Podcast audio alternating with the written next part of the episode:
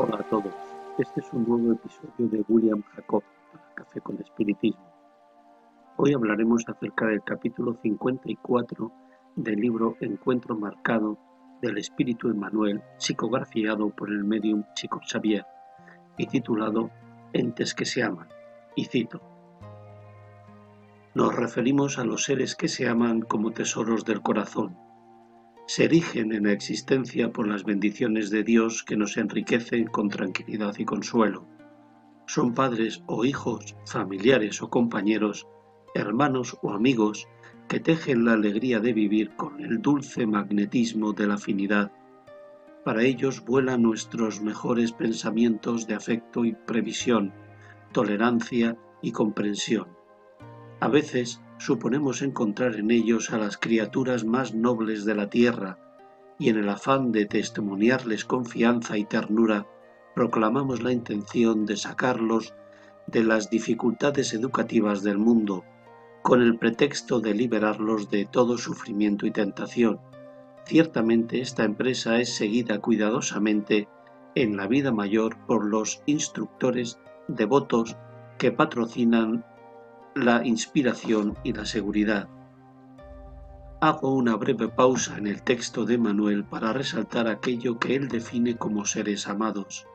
No solo son aquellos que son parte de la misma familia de, sangre, sino todos aquellos que tienen simpatía y afinidad.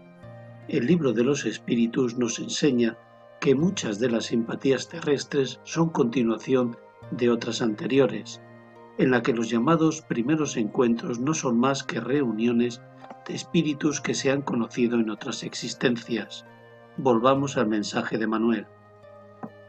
La preocupación por satisfacer las necesidades de quienes amamos no solo es legítima, es indispensable, y todo lo que podemos ofrecerles en abnegación resultará en siembra de luz y amor que dará frutos algún día en amparo y en felicidad para nosotros mismos.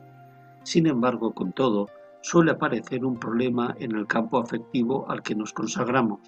El afecto se encierra en torno a las personas que la vida nos ha confiado para su dedicación y he aquí, ellas poco a poco se vuelven prisioneras de nuestras exigencias sin que nosotros nos demos cuenta.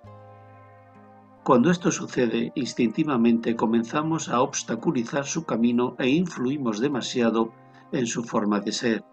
De ahí nacen dificultades y conflictos que es fundamental conocer para poderlos evitar. Hacemos aquí una breve pausa en la lectura para hacer una breve reflexión. Observamos que el benefactor no condena la preocupación que tenemos por satisfacer las necesidades de quienes amamos. Dice además que es legítima, una actitud indispensable, pero con la reserva acertada de que ello puede resultar en el encarcelamiento del otro, si solo atienden nuestros deseos y caprichos. Hay padres que inconscientemente no permiten que sus hijos se responsabilicen de su propia vida, alegando que el mundo es peligroso. Hay maridos que impiden a las esposas ejercer cualquier profesión y vocación por el hecho de que tal o cual tarea no es para mujeres. Hay hijos que no permiten que los padres viudos se vuelvan a casar, justificando que ya no están en edad de salir con alguien. Hay amigos que intentan imponer su propio modelo de vida y comportamiento a los demás. En todo momento las vibraciones en las relaciones se sienten en mayor o menor grado y depende de cada uno aceptar lo que el otro siente y no dejar que el dolor, el resentimiento, la tristeza aniden en él.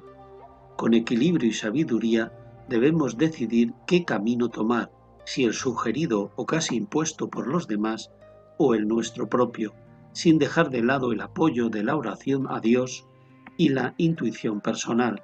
Pero volvamos al texto en el que Manuel termina diciendo,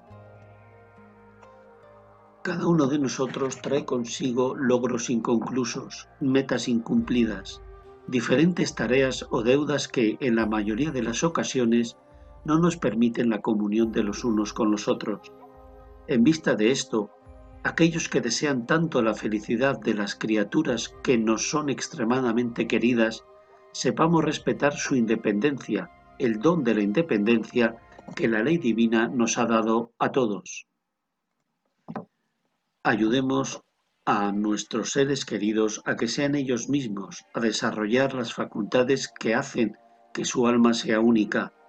Dediquémonos a construir su felicidad, empleando los sentimientos más profundos del corazón, porque las revelaciones divinas nos llaman continuamente a amarnos con entendimiento mutuo, pero pidamos a Dios que nos ayude a reconocer su libertad para que elijan los caminos y las vivencias que les parezcan más justas en el sentido del progreso y de la elevación, sin cautiverios en la vida ni para ellos ni para nosotros. ¿Qué decir después de estas hermosas palabras de Manuel? Solo desearos mucha paz y hasta el próximo episodio de Café con Espiritismo.